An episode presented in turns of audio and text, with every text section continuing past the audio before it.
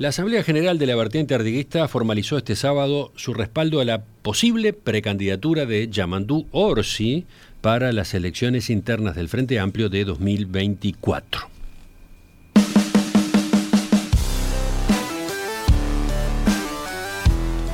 Luego de la votación, que se dio con 104 dirigentes a favor y 4 abstenciones, Orsi se hizo presente en la reunión que se desarrollaba en la huella de Sereñi, o sea, en la sede del Frente Amplio.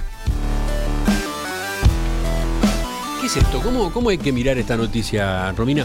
Eh, si mis cuentas no están mal, si mi memoria no está mal, este es el pistoletazo de largada de la campaña electoral 2024 en general. Sí, sí. Porque es el primer eh, sector, eh, en este caso del Frente Amplio, pero el primer sector en general, como decís vos, que hace un pronunciamiento así, eh, oficial, ¿no? Un pronunciamiento de precandidaturas hacia 2024, ya eh, dándolo como, como un hecho y expresando públicamente el, respaldo. El senador Enrique Rubio cuando recibió a Orsi allí en la huella de Sereni parece que le dijo al pasar, arrancó la máquina. Y efectivamente, arrancó la máquina electoral. Sí, sabemos que este es un año de, todas las definiciones, ¿no? Donde cada uno de los sectores va definiendo a quién respalda de cara a las internas partidarias. Bueno, acá la vertiente entonces dio el, primer paso en una decisión que también los, los dirigentes más cercanos a Orsi daban como ya como, como asegurado el apoyo, ¿no? Ya había trascendido que la vertiente artiguista en eso de tener que elegir posibles precandidatos dentro de la coalición de izquierda se veía más reflejada y tenía más comunicación con Orsi. Sí, a ver, tú decís que se, se daba como un hecho.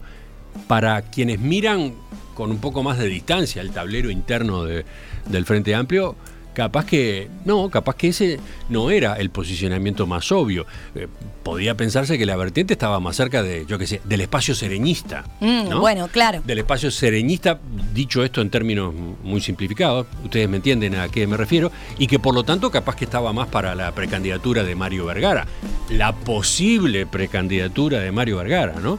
Ha habido una cantidad de coincidencias durante años, ¿no? Entre esos espacios. Sin embargo, no. Sin embargo, no. Lo que sí, claro, ya había quedado de manifiesto, ¿no? Que la vertiente iba a optar por otro camino de alguna manera. Porque mm. recordemos, convocatoria serenista progresista, este espacio de, que se define como de, izquierda moderada, de centro, vinculado a la figura de Sereni y de Daniel Astori. Bueno, eh, lleva ya meses de, conformado, meses de que empezaron a, coordinar distintas acciones y la vertiente y el nuevo espacio, dos sectores que como decís podían ser afines a eh, esa, eh, eh, esas inquietudes, bueno, habían decidido no sumarse. Sí, sí. ¿No? Entonces eso ya de alguna manera daba a entender que la vertiente podía tener una definición distinta. Y de hecho, el año pasado, cuando la, la vertiente tuvo otro encuentro de, este nivel, de este tipo, ya ahí se había esbozado que, bueno, con quien venía conversando era con Yamandú Orsi, eh, porque veía, entre otras cosas, tal como lo, expresó en, la declaración del fin de semana, eh, algunas ventajas de, Orsi. Por Repasemos las ventajas según la vertiente artiguista del nombre de Orsi. Sí, ¿por qué se inclina por él? Bueno, los dirigentes sostienen que tiene capacidad de articulación para la unidad política de la coalición de izquierda y también, también le ven un gran potencial de convocatoria hacia la interna del Frente Amplio y sobre todo hacia afuera del Frente Amplio, previendo que el análisis que hacen es que, bueno, para ganar las elecciones en 2024, la coalición de izquierdas, bueno, tiene que ir a buscar a ese votante más de centro, más moderado, que capaz en algún momento votó al Frente Amplio, pero que seguramente en las últimas elecciones se inclinó por la coalición multicolor. Y bueno, eh, entonces la vertiente artista ve que quien puede eh, sumar más adhesiones es Yamandú Orsi en relación a otras posibles precandidaturas, como por ejemplo la de Carolina Cose. A ver, dos o tres cosas a propósito de lo que acabas de decir. Se habló de posible precandidatura. O sea, efectivamente la, vertiente artiguista está liderando, es el primer grupo que hace un pronunciamiento de este tipo, pero todavía hay un condicional en el medio, ¿no? Y sí, sí, porque eh, ahí también hay una diferencia, ¿no? Yamandú Orsi lo escuchábamos hoy más temprano, incluso en, lo que dijo allí, en su discurso en, eh, en, la huella de Sereñi, en el acto de la vertiente, en, la asamblea de la vertiente. Bueno, ¿qué dijo? Que de alguna forma él se está preparando para eso, que 80 y pico por ciento de, su actividad está dedicada a la gestión en la intendencia, pero ya lo ha dicho semanas atrás, ¿no? Que está trabajando, preparándose para esa precandidatura y siempre él dice que para él sería un honor y que sería difícil decir que no y demás. Distinto, ahí tenemos otro matiz con la actitud que sigue teniendo Carolina Cose, que le siguen preguntando y dice no es momento de hablar de precandidaturas. De hecho, em, este, este, fin de semana, en una entrevista que dio en, en la diaria, ese tema volvió a estar previsto, ¿no? y volvió a plantearse. Pero entonces lo de Orsi aún no es un hecho. lo de Orsi, a ver, digamos que... Eh, ¿Por qué la posible precandidatura? No, la posible precandidatura yo le hacía referencia a Carolina Cose. Posible precandidatura de Orsi porque todavía, recordemos, faltan todavía las distintas instancias que tiene el Frente Amplio previstas en este mm. sentido, que es en octubre se hace un plenario donde se hacen las postulaciones para las precandidaturas y en diciembre en el primer fin de semana de diciembre, ahí lo que hace el Frente Amplio es su congreso donde vota las precandidaturas. Segundo. Para ahí ya tiene que estar todo resuelto, ¿no? Segundo, Todos los nombres arriba de la mesa. Segunda observación.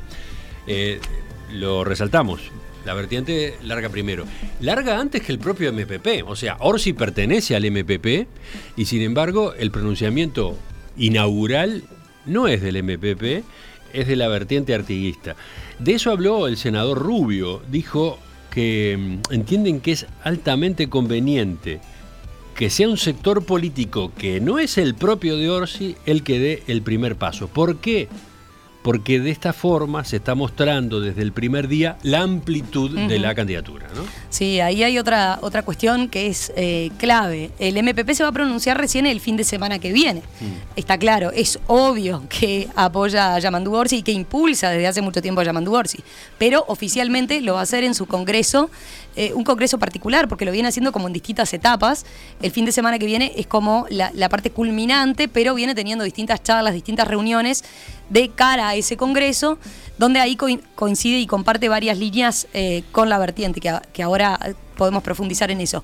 Pero a propósito de eh, eso que señalas de por qué larga primero la vertiente, tiene que ver también con una idea que en, en el MPP manejaban, que es desmepepizar a Yamandu Orsi. ¿Se acuerdan, por ejemplo? A ver cómo te sale el término de vuelta. Desmepepizar. Bueno. A ver, todo precandidato a una interna tiene que justamente mostrar esa amplitud de la que habla Enrique Rubio, ¿no? Tiene que mostrar que tiene un respaldo más allá de su sector. Ustedes recordarán cuando, por ejemplo, cuando José Mujica fue eh, eh, precandidato a la presidencia y luego terminó como candidato y ganando las elecciones, él en aquel momento hizo ese adiós a su barra, ¿no? Cuando se despidió del MPP. Bueno, acá no quieren ir por exactamente el mismo camino. Pero, pero, la idea es que de ahora en más, bueno, se empiece a eh, separar Yamandu Orsi del MPP. Se empiece a, eh, a, mostrar como un, un, precandidato que reúne mayores consensos, mayores apoyos más allá de su partido, más allá de su núcleo base, ¿no? Mm. ¿Y por qué decía que no, en, ese sentido, y, creo que converge, me llamó la atención que, algunos dirigentes de la vertiente artiguista eh, recordaran este fin de semana que Orsi se inició mm. en la vida política en la vertiente, ¿no? Em, ya en el 89, cuando surgió la vertiente, ¿no? Sí. Este, no me parece casualidad eso, ¿no?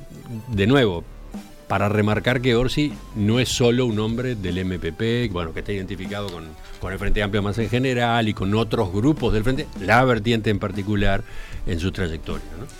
Yo hablaba recién de eh, las coincidencias entre la vertiente y el MPP. Bueno, eh, apuntan y tienen que ver con, de alguna forma, la estrategia que ven ambos sectores.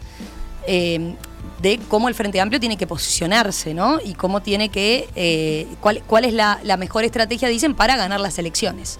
Ambos sectores, el MPP y la vertiente artiguista, hablan de esto, de la articulación y tender, digamos, una mano hacia ese votante de centro, ese votante que capaz que no tiene una clara definición política o ha votado una cosa y otra, pero eh, está más asociado a un centro-centro o centro-derecha, incluso barriendo la centro-izquierda, ¿no? ¿Por qué marco esto? Bueno, porque hay diferencias allí, ¿no? Hay diferencias si uno lee los documentos que vienen preparando en estos tipos de en, estos en, estas asambleas, en estos congresos y demás. Bueno, hay, hay matices ahí. La vertiente y eh, eh, el MPP buscan eso. Vemos, por ejemplo, este fin de semana, un ejemplo de eso es este fin de semana el senador del MPP, Alejandro Sánchez, fue a la Patria Gaucha. ¿Estuvo, en la fiesta de la Patria Gaucha? Estuvo en la fiesta de la Patria Gaucha. ¿Participó del desfile de caballería? Bueno, estuvo en las distintas actividades. Eh, Tenemos que hacer la lista de los dirigentes políticos de todos los partidos que fueron, ¿no? No me animo a decir que fue el, único de izquierda, no, no, no, no digo eso porque no lo tengo 100% chequeado, pero eso muestra lo que el MPP, el MPP viene machacando en eso. Tenemos que acercarnos, dice, a eh, ese votante eh, no cantado del Frente Amplio a ese votante que capaz que coincide con o, tiene, bueno, tenemos que ir, dicen a, por ejemplo, a eh, el interior, a reivindicar eso de lo, tradicional, a tender esa mano. Y ahí otras cosas que ha hecho el MPP en ese sentido. Por ejemplo, recordarán ustedes, en el, en el marco de, estos, de este congreso que está preparando, hizo varias reuniones. Una de ellas eh, invitó a, en, varias de ellas invitó a gente de afuera, ¿no? A economistas que no, er, no, están vinculados con el Frente Amplio. Invitó a Carmelo Vidalín el año pasado a una reunión para hablar de descentralización y de políticas que eh, donde haya cierta coincidencia. Bueno, por eso es el, punto de encuentro. Distinta es la posición, y ahí hay otro, otro matiz, con eh, lo que son los sectores que podrían estar más afines a Carolina Cose en cuanto a la estrategia de alguna forma seguir. Esos sectores ponen su énfasis y su acento en el otro lado de la izquierda, digamos, ¿no? Eh, ¿A qué me refiero? A quizás votantes más de, que en algún momento fueron votantes del Frente Amplio, pero que se desencantaron con el Frente Amplio por falta de izquierda y que votaron fuera del Frente Amplio. Eh, ¿Por qué no encontraron una respuesta allí? Eh, quizás pensando más en una izquierda más radical, ¿no? ¿Y por qué digo que hay matices? Bueno, porque ahí sectores como el Partido Comunista, como el Partido Socialista, si bien no han oficializado su apoyo, eh, marcan dos énfasis. Uno, que la prioridad ahora tiene que ser del programa de gobierno del Frente Amplio, no de los candidatos. Del programa de gobierno para ver qué proyecto político plantea la izquierda.